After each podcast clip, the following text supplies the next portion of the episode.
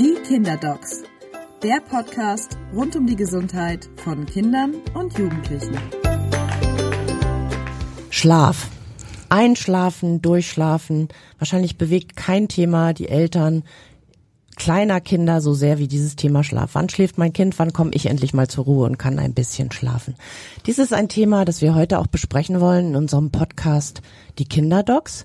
Bei mir im Studio sind die Kinderdocs. Das sind Dr. Claudia Haupt, Kinderärztin in Blankenese und Landesvorsitzende des Berufsverbands der Kinder- und Jugendärztinnen Hamburg. Und Dr. Charlotte Schulz, Kinder- und Jugendärztin in Hohe Luft hier in Hamburg und sie ist Sprecherin des Berufsverbandes der Kinder- und Jugendärztinnen Hamburg. Hallo. Herzlich Hallo. willkommen. Mein Name ist Insa Gall, ich bin Ressortleiterin hier beim Hamburger Abendblatt und habe zwei Kinder und erinnere mich noch sehr, sehr gut an diese Phase, wo man praktisch wirklich dauernd müde und unausgeschlafen und übernächtigt gewesen ist. Warum haben denn die Kinder am Anfang so einen schlechten Schlafrhythmus oder eigentlich kaum einen Schlafrhythmus? Woran liegt das? Der Schlafrhythmus ist nicht schlecht und sie haben auch einen Rhythmus, aber er ist so anders als unser eigener Schlafrhythmus, dass wir deshalb als Eltern oftmals mit ähm, großen Unverständnis, Unsicherheiten ähm, davor stehen und uns fragen, wie wir jemals irgendwie im Gleichschritt ähm, den Tag und die Nacht bestreiten werden. Ähm, und darum ähm, ist das eben wirklich ja so ein ganz, ganz zentrales Thema. Es ist etwas super Faszinierendes, weil wir eigentlich bis heute nicht so ganz genau wissen, ähm, sozusagen, warum wir schlafen. Ähm, Schlaf ist unglaublich wichtig, hat Auswirkungen auf alle Funktionen unseres Körpers und ist einfach wichtig für unsere körperliche, emotionale und geistige Gesundheit. Wir regenerieren uns körperlich im Schlaf. Ähm, es werden die Ereignisse des Tages verarbeitet. Ähm, es werden neue Nervenverbindungen gebildet und verknüpft. Letztendlich unser Immunsystem gestärkt all das wissen wir. Ähm, aber warum und wieso das Ganze und wie es ganz genau funktioniert, wissen wir so noch nicht. Aber was wir natürlich jetzt wissen und auch hier gerne einfach ähm, mit den Eltern teilen möchten, ist, was ist normal für Neugeborene, was ist normal für ähm, Kleinkinder, was ist normal für Schulkinder. Ja, und da muss man sich ja zunächst, das was alle auch wissen, äh, instinktiv, je, also mit zunehmendem Alter verringert sich der Schlafbedarf. Und die eine Message ist äh, die, dass man, wenn man geboren wird, natürlich viel, viel, viel mehr schlafen wird und die Wachzeiten allmählich zunehmen, auch mit dann Etablierung eines Tag-Nacht-Rhythmus, den das Baby bei Geburt so in der Form noch nicht hat, weil es ja auch äh, aus der Dunkelheit kommt und noch gar nicht diese äh, Tag-Nacht-Erlebnisse äh, in der Form kennt. Das sind eigentlich ein Tag von 24 Stunden, der immer mal wieder von Schlaf äh, ähm, Zeiten unterbrochen wird und das zieht sich eigentlich ja über den ganzen Tag und das ist das ja, was die Eltern verrückt macht. Das ist, ja, macht's keine. Also verrückt machen weiß ich nicht. Also man muss sich halt dann für die erste Zeit einfach damit arrangieren, dass das so ist, dass das Kind diesen Rhythmus noch nicht etabliert hat, wie er sozusagen zu uns passen würde.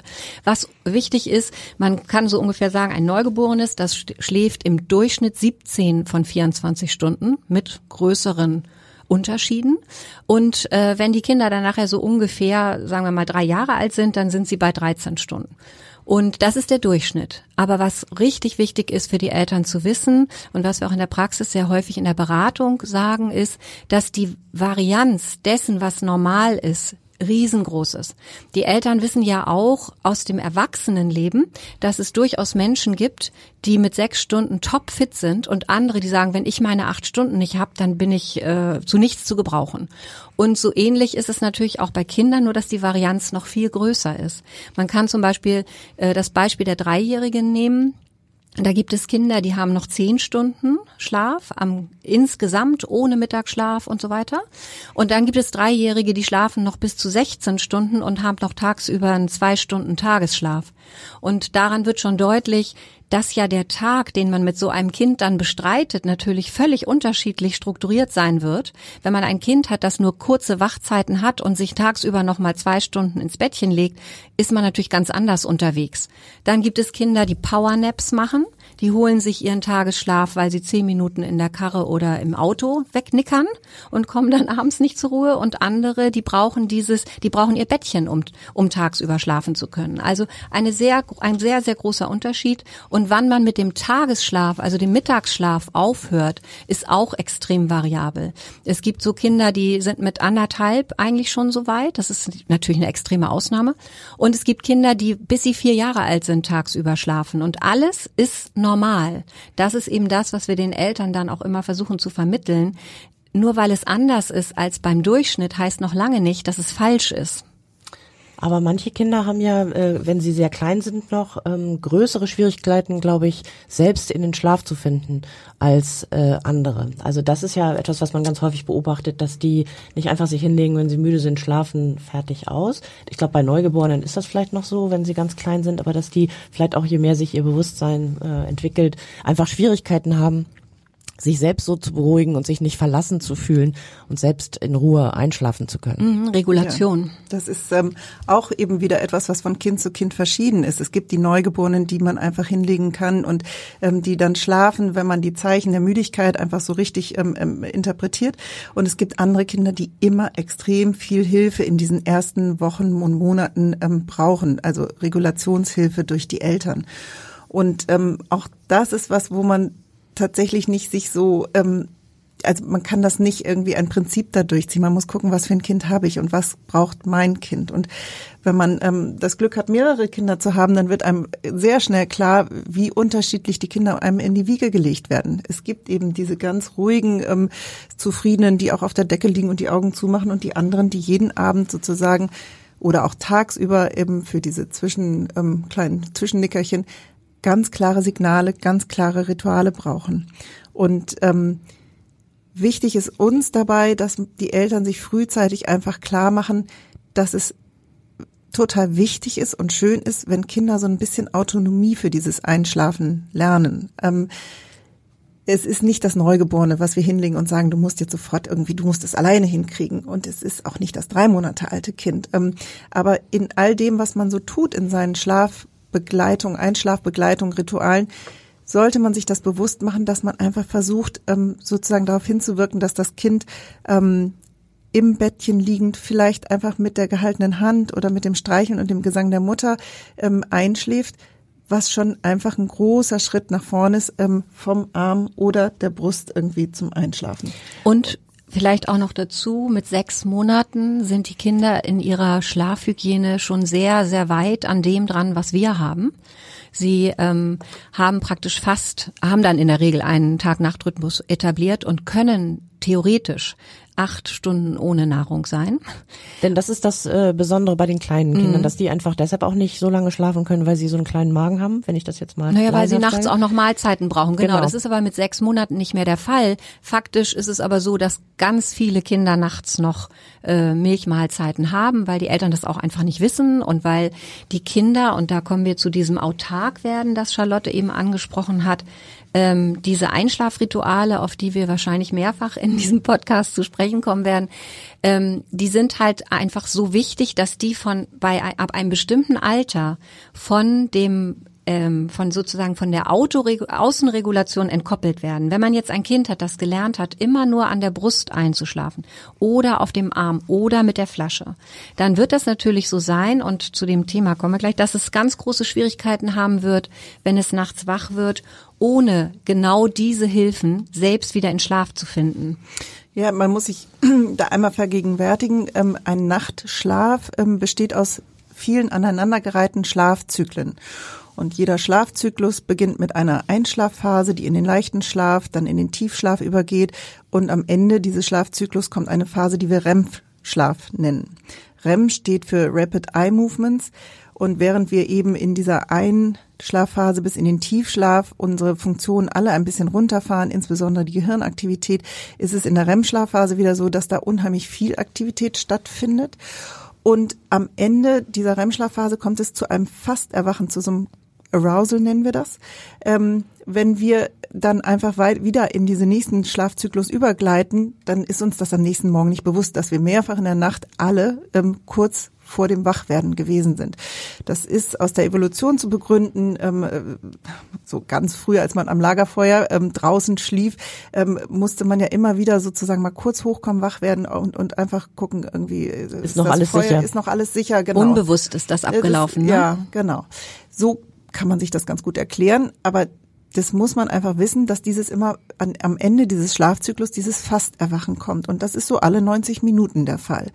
Und ähm, Kinder, die jetzt, und jetzt kommen wir nochmal auf dieses Einschlafritual, eben gelernt haben ähm, oder nur ausschließlich sozusagen auf dem Arm der Eltern mit schuckelnden Bewegungen oder an der Brust trinken einzuschlafen, werden dann automatisch wach. Die haben nämlich diesen, diesen ursprünglichen sozusagen Reflex noch, dieses Wachwerden, sich vergewissern, ist noch alles sicher. Und huch, nein, ich bin nicht mehr irgendwie auf dem Arm, ich bin nicht mehr an der Brust, ich lieg irgendwie allein in meinem Bett. Oh Gott. Es ist eben nicht genau so. so, wie es beim Einschlafen war. Ne? Das ist der Abgleich, der gemacht wird. Genau, und das, wenn man sich das einmal klar macht, dann versteht man auch, warum das so wichtig ist, dass man ab einem bestimmten Alter, nach einigen Wochen und Monaten, also so, sag mal, Pi mal Down auf, ab sechs Monate, versucht den Kindern einfach dieses Einschlafen dieses selbstständige Einschlafen beizubringen. Und man darf, ja entschuldige, entschuldige Insa, man darf auch ab sechs Monaten ja ein Kuscheltier, ein Kuscheltuch mit ins Bett tun. Vorher Am nicht. Anfang, ja, das ist ja wegen der, ähm, also wir sagen ja aus Sicherheitsgründen, Vermeidung des plötzlichen Säuglingstods, dass die Kinder im ersten Halbjahr eben ohne diese Dinge in ihrem kleinen Babybay oder Krippe liegen sollen, damit sie eben da sich nicht reindrehen und dann nicht mehr rauskommen. Aber ab sechs Monaten darf man eben das Kuscheltier oder das Tuch mit hinein hineintun.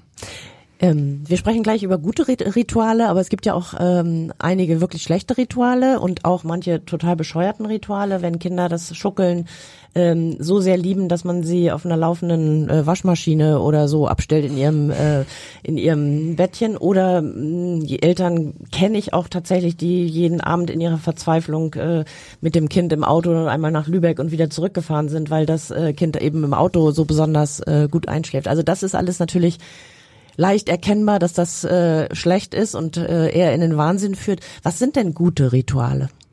Ja, zum Beispiel, dass man ein, ein also dass man kurz bevor oder anders. Wir fangen ja schon früher an. In, am Tag sollte man sich viel bewegen mit dem Kind. Und wenn es geht, Tageslicht und Bewegung in der frischen Luft und so. Das ist schon mal der erste Schritt. Der zweite ist, dass man abends ab einem gewissen Punkt anfängt runterzufahren. Es ist natürlich nicht so toll, das ist aber leider in Familien manchmal so. Da kommt Papi um 20 Uhr nach Hause, das ist eigentlich die zu Bett geht Zeit, der will jetzt sein Kind ja auch noch mal sehen, ne? Und wenn der dann natürlich noch mit dem Kind tobt, dann hat man eigentlich schon das Einschlafritual so ein bisschen, ich sag mal so konterkariert, behindert. Aber wenn es geht, dann fährt man eben so ein bisschen runter. Dann wollen wir auf jeden Fall, das gilt für alle Altersstufen, eine bildschirmfreie Zeit vor dem hinlegen, weil wir wissen, dass Bildschirmlicht ja blau ist vom Spektrum. Natürlich sieht es nicht blau aus, so wird das physikalisch genannt. Und das behindert die Melatoninausschüttung, das ist unser Schlafhormon. Das heißt, es ist überhaupt nicht klug, bis kurz vorm Zubettgehen blaues Licht durch einen Bildschirm zu bekommen. Und das gilt übrigens auch für die Erwachsenen. Das Absolut. gilt auch für Erwachsene dann wäre es total schön, wenn das Ritual so wäre, dass man eben, ach so wichtig, wir möchten natürlich, um die Zähne auch zu schützen, nicht, dass man mit äh, Nahrung im Mund, also direkt vom Stillen, direkt von der Flasche ins Bett gelegt zu werden, birgt natürlich auch Gefahr für die Zähne. Ähm, ganz abgesehen davon, dass es nicht autark ist dann, das Einschlafritual. Da könnte dann nach dem Zähneputzen vielleicht noch dazugehören, dass man das Kind ins Bett bringt, kurz was vorliest, etwas vorsingt, das Kuscheltier in die, in die Hand, in den Arm drückt und nicht drei Stunden Einschlafritual, sondern genau, aber die. Kinder, die sind ja pfiffig. Also ich glaube, das weiß ja jeder. Ne? Also man sagt dann, ach, naja gut, komm, ich lese dir noch ein Kapitel vor oder naja, ich kann auch noch ein zweites Lied singen und wir haben das früher immer so genannt, wir geben den kleinen Finger und rups ist der ganze Arm weg irgendwie. Also es ist, es wird dann immer mehr verlangt und mehr verlangt und man kommt manchmal aus dieser Spirale nicht so raus. Und ich glaube, das ist uns allen so gegangen irgendwie. Und dann ist einfach nur wichtig, mal kurz innezuhalten und sagen, äh, was passiert hier gerade? Mein Kind mag sich nicht so gerne vom Tag verabschieden und ähm, deswegen müssen wir einfach den Kindern ganz klare Signale geben, die immer möglichst gleich sind und wirklich auch nicht allzu lange sind. Ähm, und ja, wichtig finde ich auch nochmal, kann man auch nochmal dazu sagen, dass das Schlaf, der Schlafbereich des Kindes, ob das nun der Säugling, das Kleinkind oder das Schulkind ist, dass das ein Wohlfühlort sein soll. Ja. Dass das niemals ein Ort sein soll, wo tagsüber ähm, Bestrafungen irgendwie mit durchgesetzt werden. Also wenn du das und das nicht machst oder weil du das und das falsch gemacht hast, musst du jetzt in dein Bett oder so. Ganz also das übel, ne? Ja, sondern das muss ein absolut positiv besetzter Ort sein und man darf den auch wirklich richtig schön und kuschelig machen für die Kinder. Das, ähm, da sind der Fantasie keine Grenzen gesetzt. Ja, Nun ist es ja so, es gibt ja Einschlafrituale, die, wenn man viel Glück hat, funktionieren die einfach so, aber oft tun sie es nicht. Also oft hat man ja das Gefühl, dass die Kinder einfach auch in gewisser Weise lernen müssen, einzuschlafen und durchzuschlafen. Auch lernen müssen, autark sozusagen sich in den Schlaf zu bringen, wie ihr es gesagt habt und genannt habt. Ähm, da gab's, gibt es ja unterschiedliche Schlaftrainingsprogramme. Ich erinnere mich noch an ein Buch, das hieß Jedes Kind kann schlafen lernen mit einem Trainingsprogramm nach der Färber-Methode, glaube ich. Nicht ganz unumstritten. Es gibt jetzt, das heißt inzwischen anders, so lernen Kinder schlafen. Und es gibt aber im Wesentlichen immer noch darum, wie man sie im Grunde unterstützen und trainieren kann, ähm, einzuschlafen selber. ja. Also ich glaube, alle Eltern, die in der Situation sind, dass sie etwas ändern möchten, ähm, sind ganz dankbar, wenn sie ein bisschen Anleitung haben. Aber für jede Familie ähm, ist nicht immer ein, ein Programm oder das gleiche Programm passend. Jeder muss so ein bisschen seinen Weg finden und das vielleicht auch nochmal ganz wichtig, es gibt kein richtig und falsch. Also ähm, ich kenne Familien, die mit ihren inzwischen schon größeren Kindern von Anfang an im Matratzenlager äh, geschlafen haben. Alle sind happy, alle schlafen super fein. Ne? Familienbett, ne? Ist das gut oder schlecht? Das, Das kann man ist- so nicht das- sagen. nee, Für das manche ist okay. Familien ist das der Hit. Und andere, die sich einfach doch so ein bisschen den Abend ohne Kind wünschen und sagen, ich würde so gerne irgendwie mein Kind ins Bett bringen und einen guten Abschluss des Tages haben, aber Vielleicht sogar mit meinem Partner ja, nochmal. auch mal so eine Elternzeit nochmal so haben, genau, dass man einfach nochmal so ein, zwei Stunden am Ende des Tages hat und ohne Kind irgendwie sich irgendwie austauschen kann oder auch einfach mal entspannen kann nochmal. Und wenn die Eltern auch das dann was ändern wollen, ist es okay. So. Und dann muss man gucken, was passt zu welcher äh, Familie. Dieses ähm, ursprüngliche Programm, jedes Kind kann schlafen lernen, war sehr restriktiv. Also da wurde sozusagen wirklich Minutiös ja, und sehr genau. streng vorgegeben. Das wurde so vorgegeben. Das Kind wird nach einem kurzen Einschlag, also Abendritual ins Bett gelegt und dann geht man raus und geht alle zwei, drei Minuten kurz rein, macht nicht das Licht an und nimmt das Kind nicht mehr auf den Arm und sagt nur, ich bin da, keine Sorge, wir haben dich nicht verlassen. Ähm, unter lautem Protestgeheul verlässt man das Zimmer wieder und das geht drei Abende, anderthalb bis zwei Stunden so und dann, das ist das Verrückte dabei, so, so, sag mal, brutal das irgendwie klingt, es funktioniert ja. Ja. Aber es ist tatsächlich etwas, das nicht für jede Familie geeignet ist. Und es gibt inzwischen eben nicht ohne Grund eben eine ähm, sozusagen viele andere Möglichkeiten, ähm, das, äh, die, die, den Kindern das Schlafen beizubringen, mit ganz graduell abgestuften ähm, ähm, Programmen, die letztendlich aber alle das, das gleiche Ziel verfolgen, nämlich peu à peu dem Kind die Autonomie zu geben. Das kann dann auch so sein, dass man eben dabei sitzt, also einfach der erste Schritt vom Arm ins Bett, dabei sitzen. Das Kind hat ja keine Not, es ist nicht alleine, es ist satt, es ist zufrieden, es liegt in seinem wunderschönen Bettchen. So. Und dann vielleicht den Stuhl Tag für Tag einen Zentimeter weiter wegzurücken vom Bett. Ja, tatsächlich ist das für einige ein guter Weg. Ja, also soll nur heißen, da gibt es ganz große ähm, sozusagen auch äh, Unterschiede und da muss jede Familie für sich so ein bisschen gucken, ähm, was ist für uns geeignet. Wichtig finde ich nur, man darf auch was verändern. Ja, Und, also ja. ich finde, ich erlebe oft Eltern, die mit sechs Monaten echt ein bisschen kaputt sind. Also sind die Akkus einfach leer und die auch sagen, ich ehrlich gesagt werde manchmal abends schon so ein bisschen latent aggressiv, wenn ich irgendwie weiß, okay, ich muss jetzt hier wieder irgendwie anderthalb Stunden sitzen und irgendwie singen und sprechen und halten, Hand halten und nochmal auf den Arm nehmen. Ich möchte was ändern und das ist total okay. Ja, und das ist das eine. Und das andere ist, dass überhaupt kein Programm klappen wird, wenn die Eltern nicht innerlich auf der emotionalen Ebene überzeugt davon sind, was wir hier tun, das ist richtig. Das heißt also, die, wenn man die Eltern berät, muss man erstmal rauskriegen, sind es Eltern, die selbst psychisch stabil sind und ähm, die überhaupt diese Abnabelung vom Kind wirklich schaffen können. Sonst ist das Schlafprogramm sicher nicht der richtige Weg. Da braucht man andere Beratungs- und andere Hilfen. Äh, Das ist aber natürlich die Mehrheit, die seelisch gesund ist und einfach nur kaputt oder sich das noch nicht so richtig zutraut. Und dann kommt der nächste Schritt, dass man sich mit dem Partner über dieses, diese Sache bespricht, dass man sich einigt, dass man sich überlegt, welches Wochenende ist eins, wo wir wirklich nichts vorhaben, wo es überhaupt nicht schlimm ist, wenn wir in der Nacht schlecht geschlafen haben und morgens nicht, nicht hochkommen. Und äh, möglicherweise sogar, wenn wir Oma besuchen oder so, also Ortswechsel, ne? ein Cut. Wie auch immer, jedenfalls sollte man sich vorher sehr gut vorbereiten und man soll, weil es elementar ist, dass wenn das Elternteil nachts zu dem weinenden Kind geht und dem Kind sagt, Schatz, es ist alles gut, es ist Nacht, ich hab dich furchtbar lieb, schlaf ein, hier ist dein Kuschel und dann wieder rausgeht aus dem Zimmer, dass das Kind auf der Gefühlsebene merkt, dass die Eltern wirklich denken, dass das richtig ist. Wenn jetzt die Mama ins Zimmer geht und praktisch mit, mit klopfendem Herzen und Tränen in den Augen und sagt, es ist alles gut, Schatz, ne, dann wird das Kind denken, oh mein Gott, irgendwas stimmt hier überhaupt nicht. Auf keinen Fall ist dies eine Situation, die akzeptabel ist, denn Mami geht's ja damit nicht gut. Das ist das eine. Das andere ist, dass es natürlich ganz schlecht ist, wenn man durchgehalten hat, 20 Minuten immer wieder alle paar Minuten ins Zimmer gegangen ist und dann kommt Papa und sagt, ich halt's nicht mehr aus, was machst du mit meinem Sohn? Ne? Also man muss wirklich das vorher ein bisschen strategisch planen und dann ist das wirklich gut, weil wie Charlotte schon gesagt hat, dem, das Kind hat ja keine Verlustängste.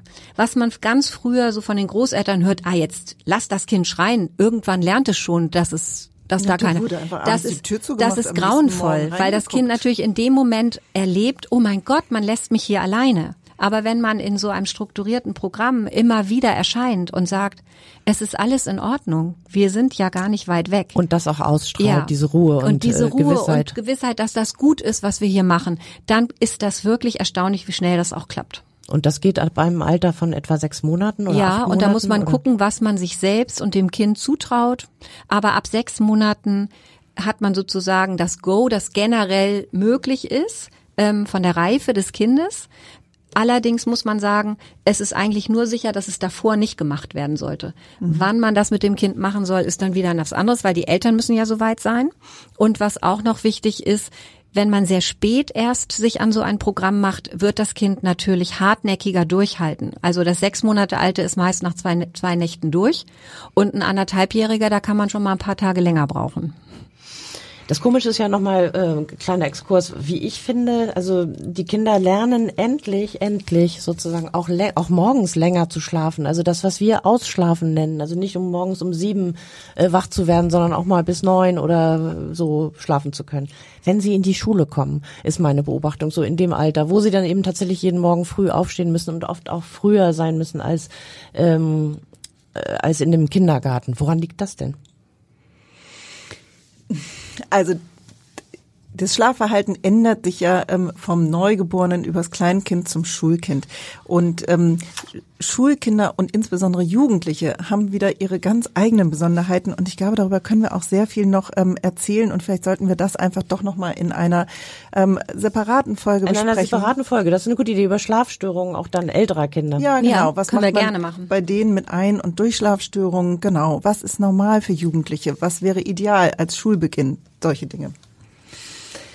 Sehr schön. Also ähm, ich habe gelernt, ähm, Eltern sollten nicht die Ruhe verlieren und äh, am Anfang ist das ganz normal, dass Kinder eben so einen äh, von uns ganz unterschiedlichen Schlafrhythmus haben, aber mit Ruhe und Gelassenheit kann man das dann ab sechs Monaten oder acht Monaten dann doch dazu bringen, dass die auch autark einschlafen können. Naja, aber wichtig ist dabei nochmal zu sagen, jedes Kind ist total verschieden und jede Familie wird auch einen ganz eigenen Weg dazu finden.